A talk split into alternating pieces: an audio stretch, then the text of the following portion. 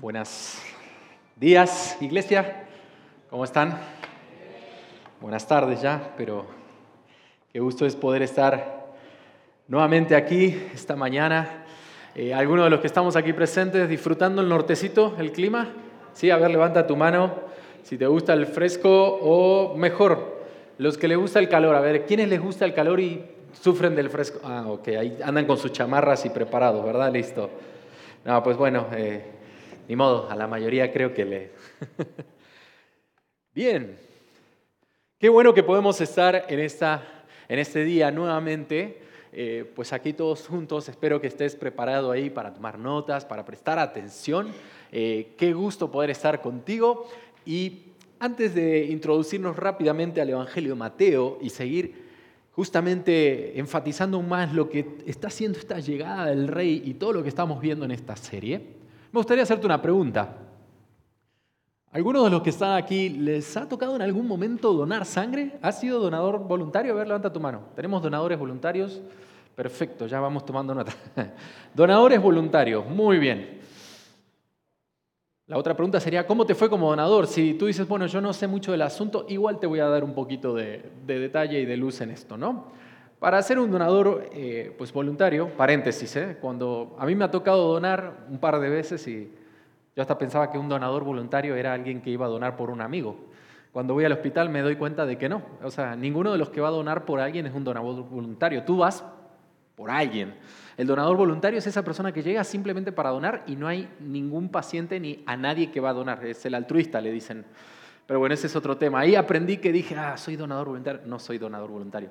Cuando vas por alguien, obviamente, así te reconocen y te identifican. Y creo que es lo más eh, congruente, ¿verdad? Pero el tema acá es en cuanto al tema de qué pasa cuando uno va a donar sangre, ¿no? Yo, acá algunos levantaron su mano. Evidentemente vas por algún familiar, un amigo, seguramente te ha pasado, alguien que tal vez eh, en su momento, incluso acá en la iglesia, ¿no? Hemos en los WhatsApp, pues compartido, necesitamos donadores. Entonces, el tema es que te preparas, el tema es que sabes que donar sangre no es como, bueno, ¿en qué momento voy? Ya, ya estoy libre y voy de una vez. Eh, pues obviamente hay una preparación previa, hay unos requisitos, ¿verdad? Eh, aquellos que les ha tocado donar, te tiene, un día antes te tienes que privar de ciertas cosas en la cena, esos taquitos que te encanta cenar, pues ya no te los puedes echar, ni tampoco otro tipo de alimentos. Eh, por así decir, tiene que ser como un ayuno, ¿verdad?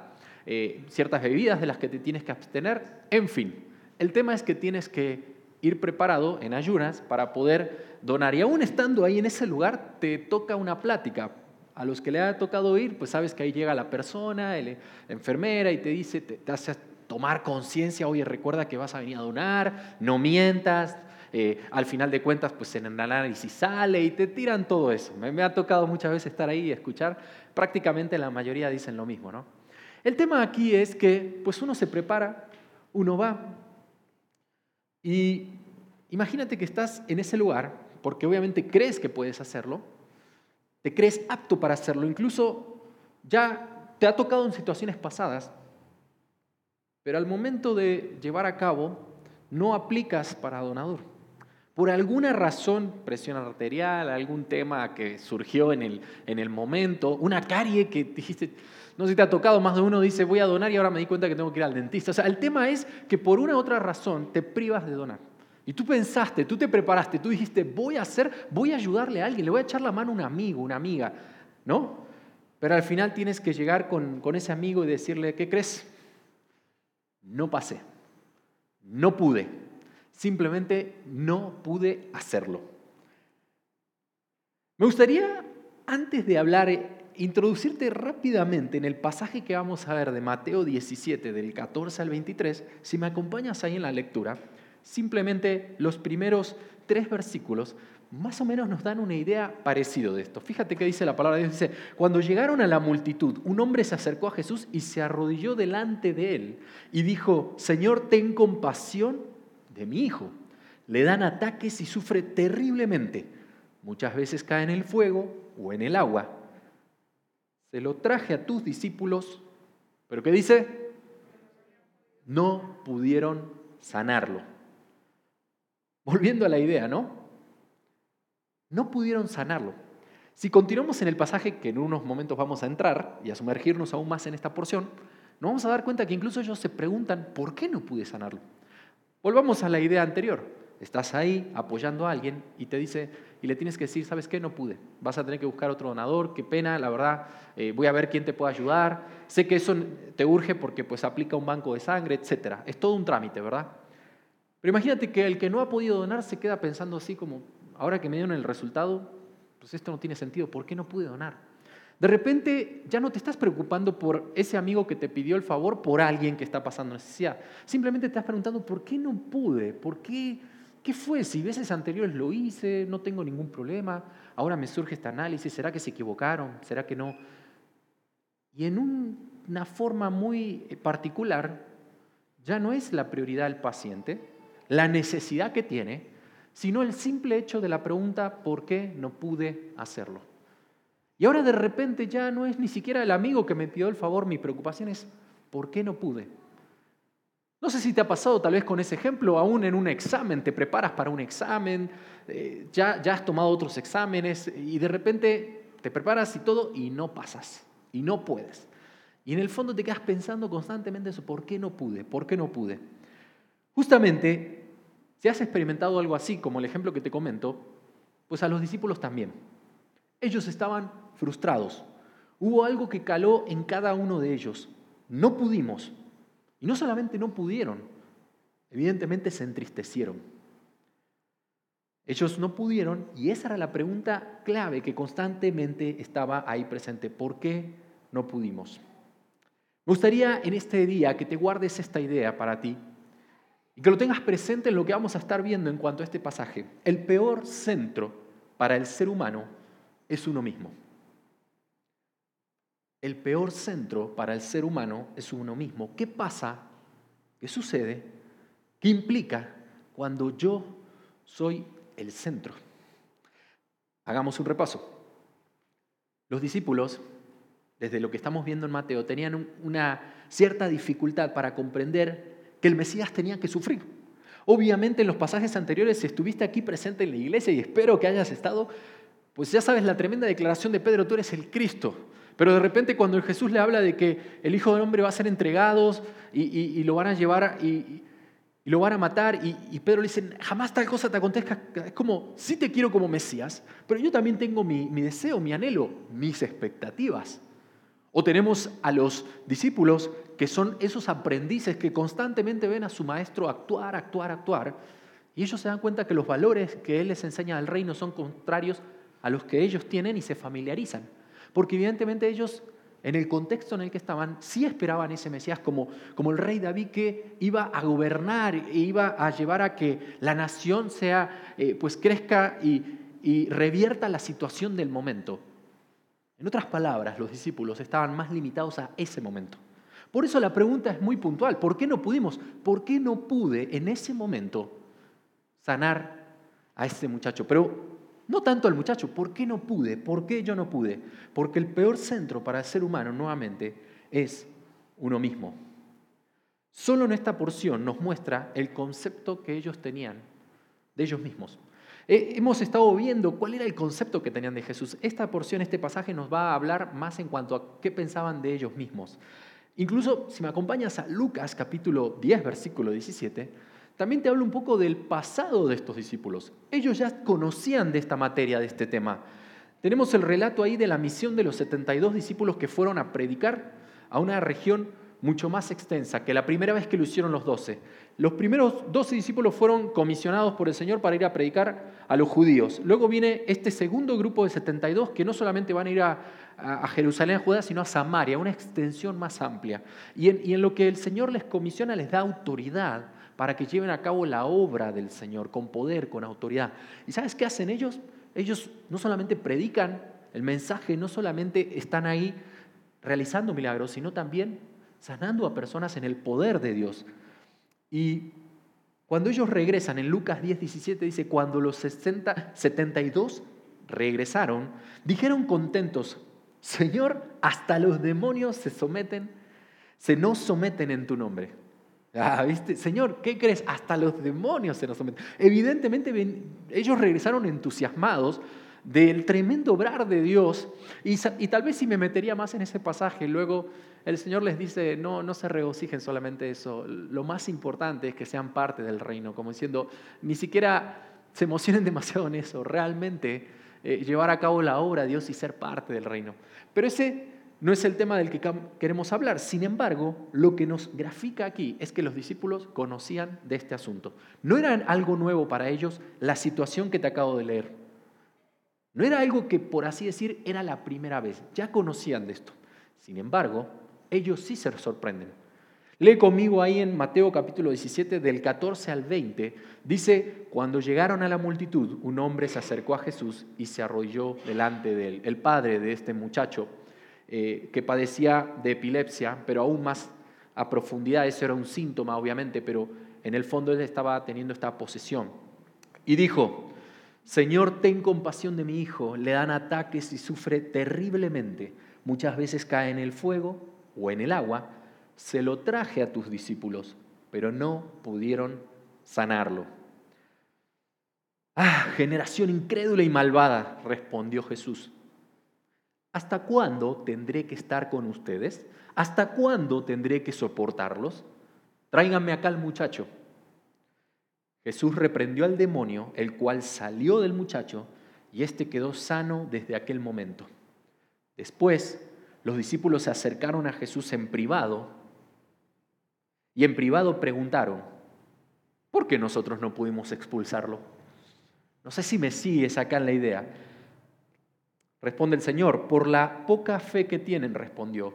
Les aseguro que si tuvieran fe tan pequeña como una semilla de mostaza, podrían decirle a esta montaña, trasládate de aquí para allá, y se trasladaría. Para ustedes nada sería imposible. Si el peor centro para el ser humano es uno mismo, entonces, ¿qué pasa cuando justamente yo soy el centro? ¿Qué pasa como en esta porción que podemos ver. En primer lugar, me indigno por lo que no puedo. Me enojo, me frustro. Viendo el contexto, vemos la dura realidad. Previo a esto, tenemos a el Señor Jesús con Pedro, Jacob y Juan regresando del monte de la transfiguración. Y si recuerdan la semana pasada, vimos ahí una, un momento en el que ellos fueron espectador de la gloria divina en Cristo, la imagen misma de Él ahí frente a ellos, y, y no querían salir de ese lugar, querían estar ahí pero había que descender del monte. Estaban regresando y ahora estaban en esta situación. Qué curioso, ¿no? De repente estaban en el monte de la transfiguración y ahora al descender se presenta esta situación en la cual hay un endemoniado. Como diciéndonos a nosotros, eh, muchachos, ya es lunes, ya acabó el domingo, la oportunidad de estar aquí alabando, orando, pero hay una realidad, hay algo que está pasando ahí abajo, algo a lo que nos estamos enfrentando.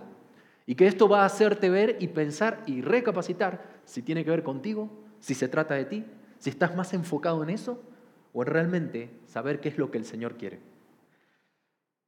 Los discípulos no pudieron curarlo. Jesús trata con el asunto y su respuesta en primer lugar es dirigida a todos los que estaban ahí. Él le expresa su dolor e indignación, le dice, generación incrédula, ¿tan poco aprendieron de mí? Les hace esa pregunta. Y al final en la compasión y en el trato del Señor, Él sana al muchacho que estaba poseído. Pero aquí no es el tema de los discípulos, ellos no están, o al menos el pasaje no externa, sorprendidos, maravillados como la gente alrededor. Incluso la gente en los evangelios paralelos de Marcos y de Lucas dice que las personas se maravillaban. Evidentemente había mucho espectador, mucha, mucha gente curiosa y, y todo esto les llamaba la atención. Pero aquí lo que vemos es que los discípulos le preguntan por qué no pudieron. Es como casi casi decir, ah, llevó a cabo el milagro y ahora los discípulos estoy esperando que el Jesús venga aparte, ya se está viniendo aparte. Jesús, Jesús, ven, ven, ven, ven. Oye, este, está sano, pero ¿por qué no pude? ¿Por qué yo no pude? O sea, olvidémonos del milagro. Señor, ¿qué pasó? ¿Por qué no, no fui apto? Veces anteriores lo hice, si pude, ahora ¿por qué no? Como que aquí hay mucho de uno. No le preguntan sobre el muchacho. Oye, qué bueno que pudiste sanarlo, Jesús. Eh, ah, Qué grande que eres maestro, Señor. Gloria a Dios.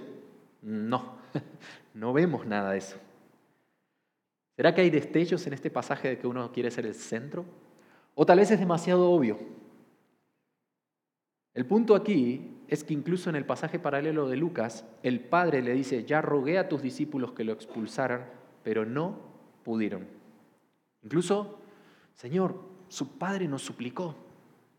¿Por qué no pudimos? Hasta, hasta este hombre vino y nos suplicó. Y aún así no pude. No, no. ¿Que no fue suficiente esa súplica que él tuvo? ¿No fue suficiente? ¿Qué fue lo que no hice bien? ¿Qué fue lo que me faltó? Señor, ¿por qué no pude? ¿Por qué no lo logré? A mí se me vienen preguntas a manera de respuesta en base a eso que los discípulos plantean. Mis respuestas hacia ellos serían, ¿en qué momento creíste que podías?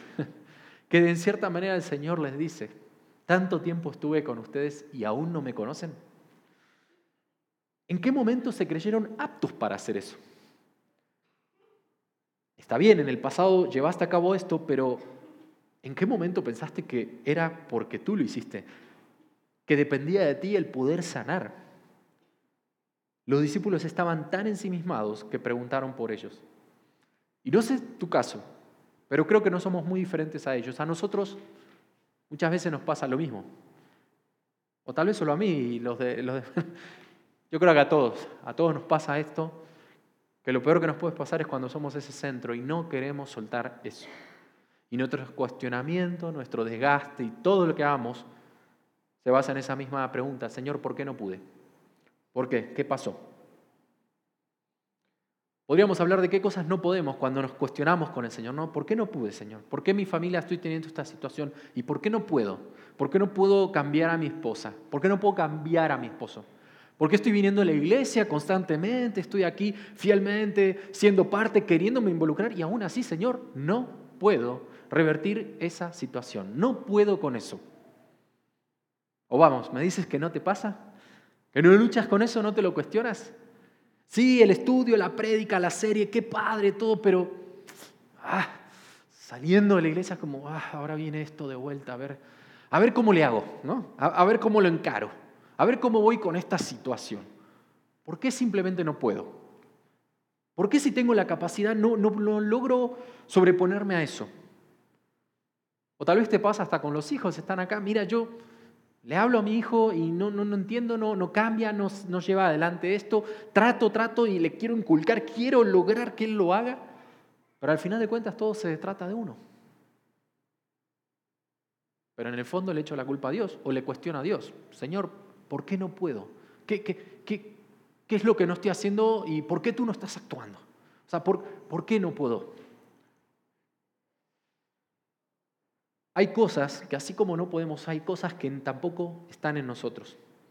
Piensa en algo, no es la idea de irse al extremo y de vincularme de mis responsabilidades. Tienes razón, Leandro, no podemos, el Señor es el que puede, así que eh, yo mejor no me hago responsable de esto, yo mejor se lo entrego a Dios. Entrego a Dios y no quiero saber nada, no quiero tener tema en este asunto, no quiero hablar de este asunto. Por favor, no me preguntes cómo estoy. No, mira, Dios puede, yo no sé qué pasa con esto. Y me desvinculo totalmente de la responsabilidad.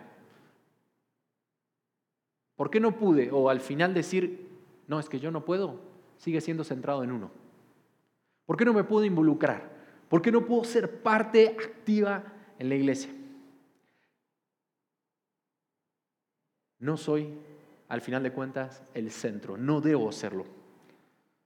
Por eso puede haber un enojo, una indignación como los discípulos se indignaron porque no pudieron. Nosotros no somos muy diferentes. No, Leandro, yo no me indigno, no es mi caso. Está bueno el pasaje, lo entiendo, pero hay estos discípulos, ¿no? Qué complicados, ¿no? Qué faltos de perspectiva. Estaba el maestro frente a ellos. Ellos eran aprendices. Tanto tiempo estuvo con ellos y no la cacharon. O sea, yo soy complejo, pero pues como que le hubiese agarrado la onda al maestro. ¿De verdad lo piensas así? ¿De verdad crees que ellos son el ejemplo de todo lo que nosotros en ese momento no hubiésemos hecho? Eh, yo creo que no, más bien son el ejemplo de lo que cada uno de nosotros busca en el fondo en cuanto a ser el centro. Quiero ser el centro. Quiero ser el centro porque creo que puedo y quiero ser el centro porque me digo a mí mismo, no puedo. yo en la iglesia no puedo. Yo estoy aquí, quiero venir, quiero estar, pero no, no me incomodes con preguntarme cómo estás. No me invites a ser parte porque no puedo, no, no es lo que Dios me, me Dios no me pidió eso. Yo estoy acá porque quiero ser comunidad y conocer, pero involucrarme, ser parte, creo que ya hay bastantes que están ahí sirviendo. Te privas de tantas cosas porque en el fondo la excusa es que no quieres hacerlo porque en el centro estás tú. Y no voy a estar dispuesto a renunciar a eso. No voy a estar dispuesto a entregar. Porque el no poder me lleva a buscar y a depender. Y el poder me lleva también a creer que lo hago porque yo soy capaz. Cualquiera de los dos son extremos. Sin embargo, esas son cosas que nos tienen que llevar a pensar a cada uno de nosotros. Tal vez no somos como ellos, pero ¿qué hay del enojo? ¿Has reaccionado con cara larga?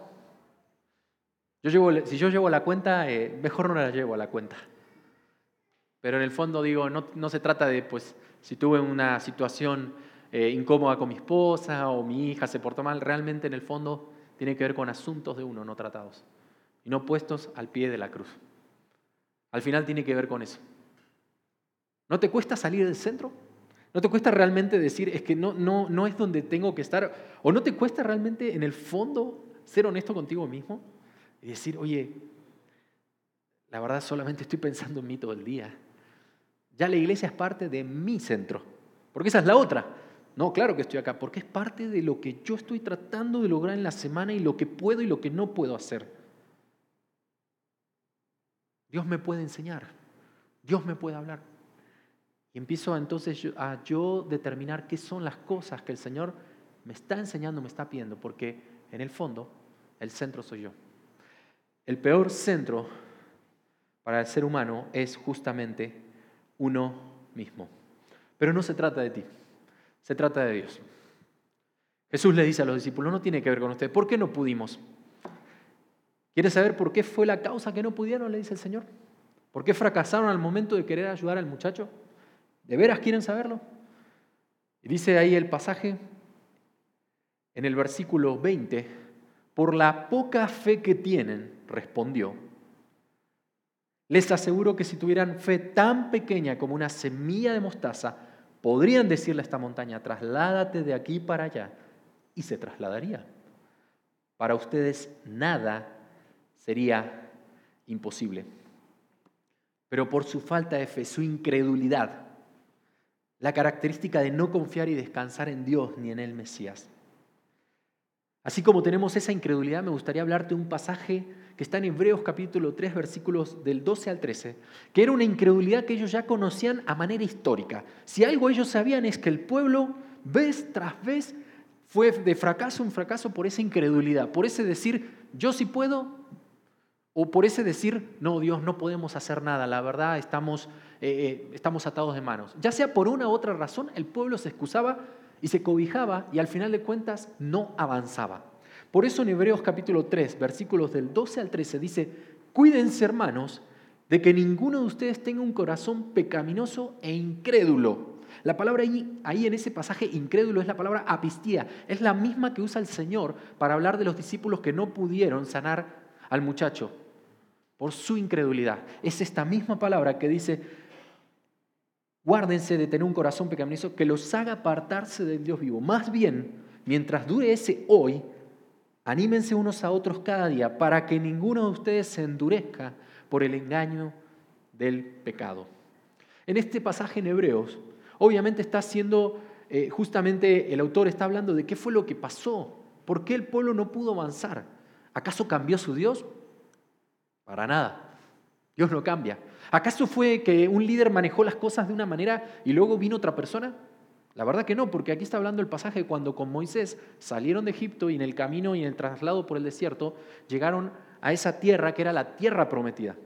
Al final de cuentas no había quien echarle la culpa o hacerse. ¿Qué fue lo que realmente cambió aquí? Lo que cambió fue su fe, les dice a estas personas. Su fe ya no era la misma. No pudieron entrar porque para ellos no les salían las cuentas. ¿Cómo vamos a conquistar esa tierra? No, no, somos, somos como insectos delante de ellos, no vamos a poder. Claro, porque son el centro ellos, porque se trata de ti, porque pensaste que tú podías. Ahora no puedes conquistar esa tierra que el Señor te preparó porque al final dices, es que si yo analizo eso en mi vida, no voy a poder, Señor. Me estás invitando, quieres que haga eso, pero no voy a poder. Te privas por la incredulidad. Como esto depende de mí, mejor me quedo aquí. ¿No te ha pasado que te privas de tantas cosas e invitaciones que tienes a servir, a ser parte, a darte a conocer por esa falta de fe? Porque piensas que depende de ti. Porque en el fondo el centro eres tú, soy yo. Y entonces tengo un día muy complicado, tengo un chorro de problemas, tengo muchas situaciones para atender. Y como que ahora empezar a hablar ya ni ganas tengo, ¿no? Y en el fondo uno se frustra y empieza a cerrarse, a aislarse, y no, es que es, que es la iglesia, la palabra, la música y cualquier cosa que pueda ser excusa, pero al final tiene que ver con uno. Me estoy privando y perdiendo de poder servir, porque déjame decirte algo, servir al Señor y ser parte en esta hermosa iglesia como comunidad, como familia, obviamente es un ministerio de fe que conlleva fe, en el cual tenemos que todos levantar la mano, si no es así decir, ¿saben qué? Estamos acá porque no podemos. Y bienvenido a ese club en el que levantas la mano y dices, ¿sabes qué? Yo no puedo, no puedo ni con mi vida. Y si creo que puedo en algo, mejor primero analizo cuál es mi motivación y mi expectativa en eso. ¿Estoy confiando y dependiendo en el Señor? ¿Te consideras de esa manera? Yo te invito, yo te animo a que puedas verlo al pasaje así como lo estamos viendo. Los discípulos no pudieron debido a su incredulidad. En el momento en que dejo de ser dependiente de Dios, el resultado va a ser fracaso y derrota. Segunda de los Corintios capítulo 3 dice el apóstol Pablo, esta es la confianza que delante de Dios tenemos por medio de Cristo. No es que nos consideremos competentes en nosotros mismos, porque nuestra capacidad viene de Dios. No nos consideramos competentes, es en su poder, es por, es por Él. No es que porque yo antes vine de un trasfondo y porque yo conocí la ley, es que soy el más apto para enseñarles a todos. Pablo no dice eso. No es por mi pasado que me tomo y tengo confianza en lo que voy a hacer. No es que porque antes me fue bien, ahora lo voy a hacer. Porque antes pude, ahora puedo. A ver, Pablo está diciendo, nuestra competencia proviene de Dios. Él es el que nos da todo lo necesario. Y la palabra ahí, capacidad, competencia, tiene que ver con ser aptos. Somos aptos en Cristo. Es Él quien nos permite llevar a cabo esto. Y nos da todos los recursos necesarios para poder hacer esto. Señor, ¿por qué no pudimos sanar al muchacho? ¿No será que no echaste mano de los recursos divinos y limitados que como maestro he dado y te he enseñado todo el tiempo? Tanto tiempo he estado con ustedes y todavía no, no se dan, dan cuenta, les dice el Señor a los discípulos. Y todavía siguen pensando en por qué no pude.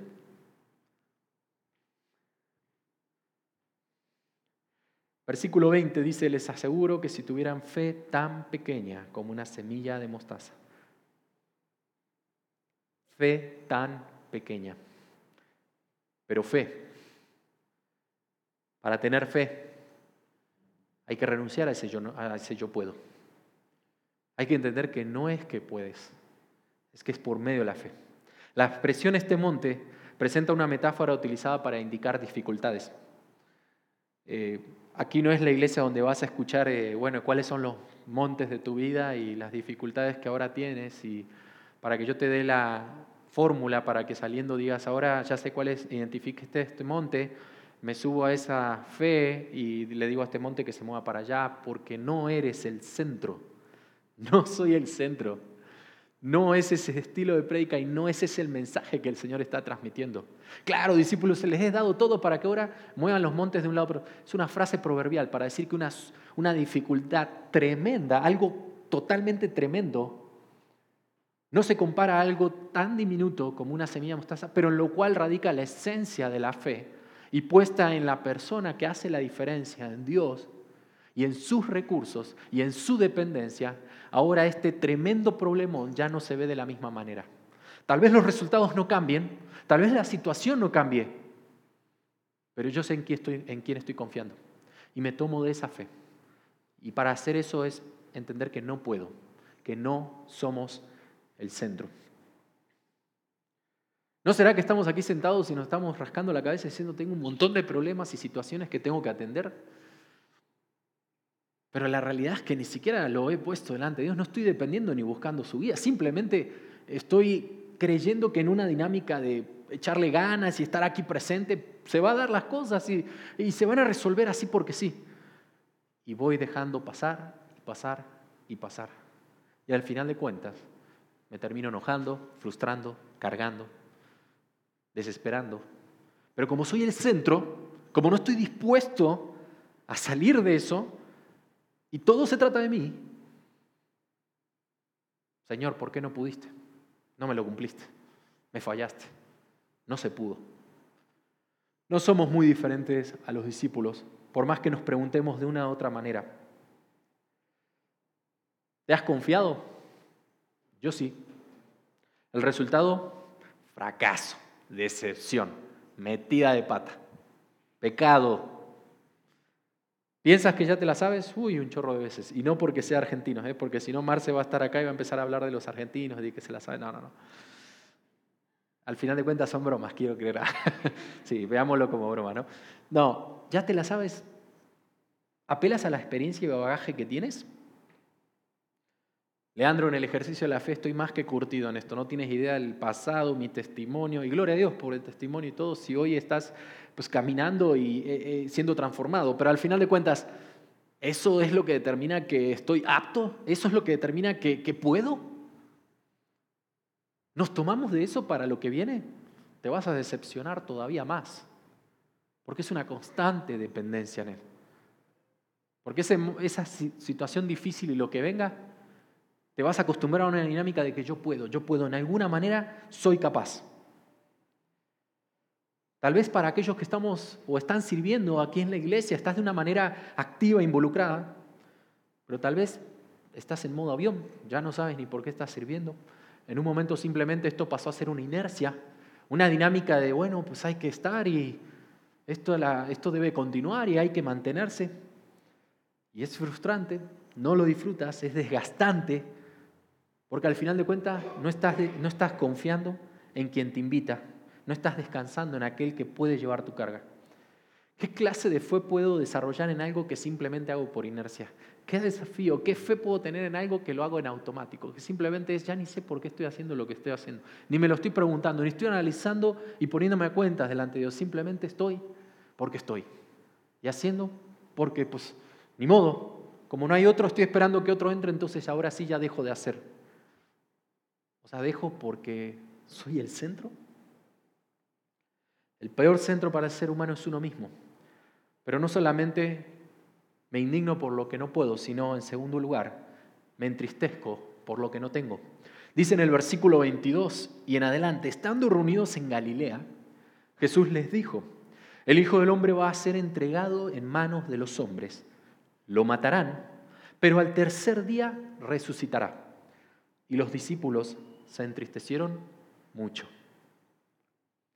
Ellos se entristecieron mucho.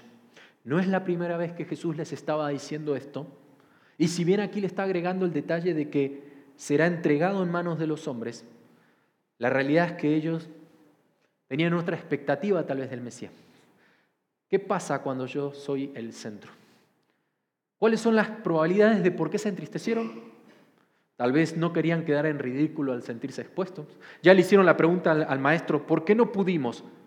por su falta de fe, su dependencia y todo lo demás. Y ellos, pues mejor ahora que habla y que el Hijo del Hombre será entregado, me callo porque no quiero pasar ahora así como, como cuando no estás prestando atención en algo y alguien te hace una pregunta y en grupo tú respondes cualquier cosa y la gente pues se ríe no por tu respuesta, sino porque sabe que pues estás totalmente descolocado y en otra sintonía. Eh, pasas vergüenza, pena, momento de calor. No sé, tal vez porque no querían quedar en ridículo, Tal vez había estereotipos del Mesías, te lo comenté al comienzo. Ellos esperaban un Mesías, sí, que, que alguien en quien tenían que aprender y hacer muchas cosas, pero también tenían su estereotipo, este es el Mesías que yo espero para mí. O tal vez tenían expectativas de ese Mesías que todavía no les había cumplido a ellos. Vamos a ver, si no es este domingo, el siguiente, spoileando un poco Mateo capítulo 20. Los discípulos están peleando por quién se lleva la mejor parte. Y evidentemente se enojan porque alguien les gana de mano. O sea que ellos estaban buscando la autopromoción. Así que de una u otra manera, aquí sí estamos viendo que hay una gran carga de expectativa y de deseos y anhelos puestas en un Mesías pensando en uno. Y eso es lo que podemos ver de los discípulos, sin asumir o sin decir esta es la razón. les dejo toda esta información como parte de lo que nos puede llevar a nosotros a entender. La posición en el reino que creí que me tocaría. Yo creo que va por ahí también. Yo pensé que iba a ser parte de esto. ¿Qué pasa cuando me entristezco? Cuando no tengo las cosas que yo quiero. ¿Cómo que vas a ser entregado? ¿Vas a morir y todo eso? Pero, pero ¿y con nosotros qué va a pasar? ¿Y yo qué? ¿Y qué, tengo, ¿Y qué parte tengo en esto? ¿Qué pasa cuando yo me entristezco, cuando no tengo las cosas que yo quiero? Creo que en nosotros, viendo lo que estamos aprendiendo en cuanto a transformación, tiene mucho que ver con eso. Hay tristeza, hay apatía, hay frustración y mucho tiene que ver tal vez con... Hay, respuestas que das y crítica que tienes y tiene que ver con síntomas, cosas exteriores, de algo que cargas más adentro.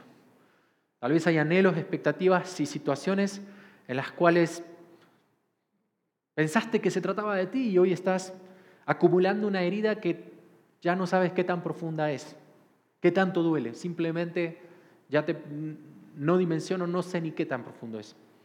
Y en esa herida, tal vez vienes de una experiencia pasada, de una iglesia, de un abuso espiritual, tal vez eh, en el ministerio en el que estuviste y la crítica o, o, te diste cuenta que había una imagen muy fuerte en ti, en mí, y eso pesó más o alguna situación en la cual uno tomó malas decisiones pecaminosas eso te privó de muchas cosas, te apartó. Y en mi mente, en mi corazón estoy descalificado. El Señor ya no puede conmigo. Yo ya no puedo, Leandro. Yo, yo estoy solo para recibir. Yo estoy para tomar la foto, ¿no? Eh, súmense todos, yo, tomo la foto. No tengo nada contra quien toma la foto. Lo que digo es, yo, yo me sacrifico, ¿no? O sea, ustedes allá, yo acá. ¿no? Sigo siendo yo el centro. Y al final de cuentas me, voy más a profundidad y de esa herida me lleva a recurrir a alguna situación, a algún pecado, ira, envidia, lujuria, pereza, para simplemente aliviar aquello que me está doliendo y en lo que yo pienso que todo se trata de mí. Pero al final de cuentas lo que estamos viendo aquí es que sus recursos en nosotros hacen la diferencia. Y Jesús te invita a que tomes de esos recursos. Porque al final de cuentas, si estás en Cristo, Cristo sana tu dolor y Cristo te libera del pecado. Y como no se trata de ti ni de mí, sino que se trata de Cristo, Él nos invita a que realmente seamos parte activa en algo. Porque cada vez que tú te involucras y eres parte activo en algo, si algo te va a quedar en claro es lo que no depende de ti, que tú no podías en eso, que no había forma y que es algo tan maravilloso y sobrenatural que lo único que nos queda hacer es mirar a Cristo y decir, Señor, gracias para tu gloria, gracias porque me permitiste hacer esto y es por ti para ti. No porque yo fui capaz, sino porque tú hiciste algo maravilloso con la iglesia. Y eso es algo lo que tú puedes ser parte y disfrutar de esa experiencia si decides dar ese paso. El paso en el cual no dices, yo puedo, Leandro, sino yo dependo de él. Yo sé que no puedo, pero dependo de Él. ¿Está haciendo una lucha en tu corazón? Porque al final de cuentas veíamos la semana pasada, Alex decía, la transformación es una batalla espiritual, es una lucha constante. ¿Cómo se vería nuestra vida si en vez de nosotros ser el centro, lo fuese Jesús? ¿Sabes qué significaría eso? Que teniéndolo a Él, no por eso las personas van a cambiar. Y mis expectativas no estarían en una forma transaccional. Señor, yo ya me dediqué, estoy involucrado, estoy haciendo cosas. Ahora tú cambias esta situación, revierte esto en tu poder porque yo no puedo. O mejor me tomo del pasaje y yo lo creo y voy a mover ese monte. Tampoco, te vas a frustrar. No va por ahí. Tampoco estoy diciendo que el Señor no va a llevar a cabo una obra tremenda. Lo que trato de decirte es que hay muchas cosas que no puedes hacer. Aún entendiendo y reconociendo que el Señor es el centro, incluso con nuestra propia vida. El poder para cambiar no depende de ti, pero confía en los recursos divinos. Y eso es lo que el maestro constantemente le está diciendo a los discípulos. Confíen, vengan a mí. Entiendan que no depende de ustedes, no se trata de ustedes. Esto es obra mía. Jesús es el centro. Él sí les dice, tanto tiempo he estado con ustedes y no me conocen. Eso es una afirmación de que alguien está diciendo, yo, yo he estado yo soy el centro, estoy aquí con ustedes y aún así no me conocen. Claro que Él puede decir eso porque Él es el centro, porque Él les está marcando eso. Jesús es el centro, pero eso no implica que voy a poder todo y que voy a tener todo. Creo que darte falsas esperanzas o predicar eso desde el púlpito no te va a llevar a nada bueno. Y en cierta manera vas a ir con una distorsión y eso te va a traer mucha frustración. Tampoco estoy diciendo que en Cristo entonces todas las cosas siguen igual. No, la diferencia es que es su poder quien lleva adelante y transforma y hace esa obra. No me desvinculo, tomo las cosas con responsabilidad, pero sé que yo no soy quien genera y produce ese cambio. Y esa es una forma clara y sana de decir que uno puede en los recursos del Señor y es fe en ese objeto, en su obra, en su poder. Cuando Él es el centro, cuando no puedo, voy a depender de Él, si Él es el centro. Y cuando no tenga, voy a confiar en Él. Eso es permitir a Él que Él te sorprenda. ¿Hace cuánto no estás o no estoy de esa manera, dejándome sorprender por el Maestro? Permitiendo que Él realmente te diga a ti, mi gracia es todo lo que necesitas. Pablo decía en 2 Corintios capítulo 12, pero Él me dijo, te basta con mi gracia, pues mi poder se perfecciona en la debilidad. Trabaja mejor por lo tanto, gustosamente presumiré más bien de mis debilidades para que permanezca sobre mí el poder de Cristo. Pablo no se victimiza. Pablo no está diciendo, sí, pobre de mí, soy tan débil y tengo tanto dolor y el Señor no me cumplió lo que le pedí. Varias veces le pidió que atienda una situación en él. Y el Señor le dijo, te basta con mi gracia. Pablo, eso te va a llevar a, a entender que no puedes y vas a estar ahí cerca mío. Esto es todo lo que necesitas y esto, mi gracia, se perfecciona en la debilidad. Cantamos, deseamos o anhelamos la gracia, pero a la hora de recibir esa gracia, en base a todo lo que conlleva y todo lo que me pueda llegar a pasar, me da miedo y hasta digo, no, Señor, no quiero esa gracia, porque sé que implica renuncia, porque sé que demanda fe, porque es salir yo del centro porque prefiero mejor manejar una dinámica en la que la iglesia incluso es parte de mi agenda, de mi centro. Como yo soy el centro, aún ya he hecho parte de la iglesia dentro de lo que yo estoy buscando. Y Él te está invitando, te está diciendo, mi gracia, que es recurso divino, es todo, todo lo que necesitas, todo lo que yo necesito. Y cuando recibo de su gracia, no me anulo. No, ahora Dios, tú hazte responsable de mi vida y todo. No, no, Él, Él te da su gracia pero aún así tú tienes que hacerte responsable de las decisiones y de las cosas. Solo que sabes que no es porque tú pudiste, porque somos débiles, pero en su gracia en nosotros hizo la diferencia. Entonces Pablo abraza esta identidad de lo que tiene en Cristo, no es una víctima, es alguien que sabe que está siendo sostenido por la gracia. Su gracia no ha sido en vano para conmigo, dice Pablo, porque cuando soy débil, soy fuerte. En Juan capítulo 15 cuando estamos llegando a los últimos momentos del Señor con sus discípulos en la tierra, Él está sentado con ellos en un lugar más privado y Él les dice, yo soy la vid y ustedes son las ramas, le dice. El que permanece en mí como yo en Él dará mucho fruto. Separados de mí no pueden ustedes hacer absolutamente nada. Sin mi gracia, nada pueden hacer. Hay cosas que no podré, pero ¿cuál es tu reacción cuando no puedes? Yo espero que cuando no puedas entiendas que es dependencia en Él y aún sin tener que confíes en Él. ¿Quién quiere ponerse en el centro en este día? ¿Quién quiere preguntar y decir, ¿por qué no pude, Señor? ¿Por qué no, no se dio? ¿Por qué, por qué simplemente no? ¿Por qué no mejor, mejor salir de ese centro, dejar de pensar uno así y realmente verlo desde una manera distinta. ¿Cuál es la actitud ante lo que no puedes? ¿Cuál va a ser tu reacción ahora cuando sepas que no tienes?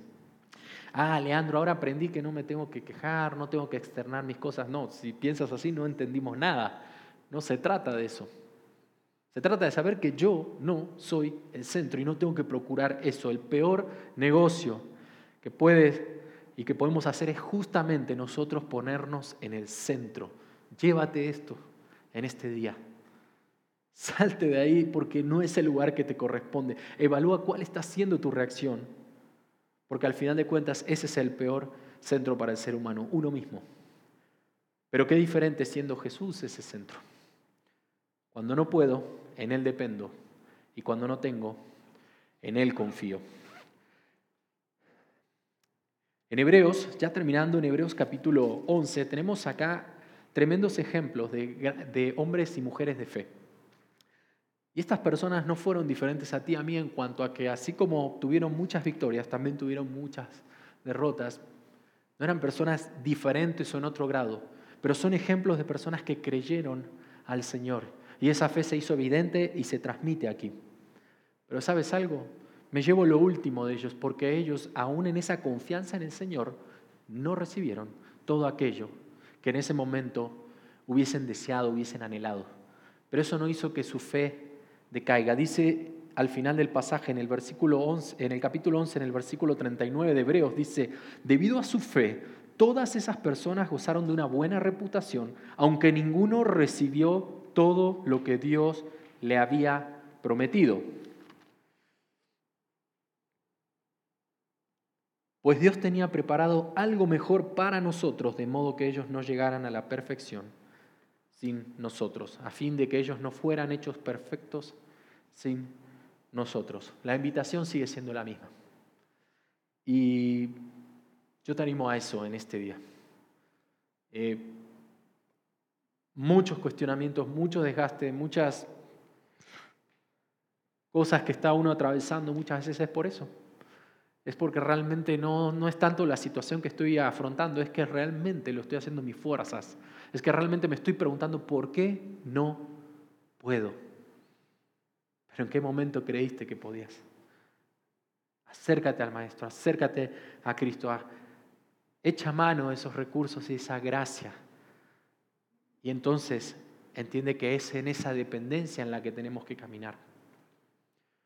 No te aísles, no te cierres no te hagas a un lado porque al final terminas también siendo el centro de tu, de tu desgracia y de, tu mundo y tu universo de, de tristeza y miseria y muchas cosas.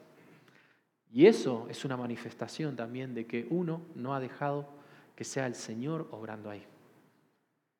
Así como tampoco si estás en el Señor involucrado en algo activamente, tampoco es porque, porque puedes y porque tienes toda esa capacidad, Él te da esa capacidad y todo eso proviene de Dios. Y de esa manera nos lleva en humildad a servirnos los unos a los otros. Yo te animo a que puedas experimentar y disfrutar de eso como iglesia. Eso no está reservado para cierto. Somos una familia, somos un cuerpo y tenemos esa bendición de poder servirnos los unos a los otros. Pero cuando uno es el centro, lo peor que le puede pasar al ser humano. Sin embargo, si Cristo es el centro, eso me va a llevar a dependencia, eso me va a llevar a confianza. ¿Qué desafío te vas a llevar en este día en cuanto a eso? Vamos a orar y terminamos.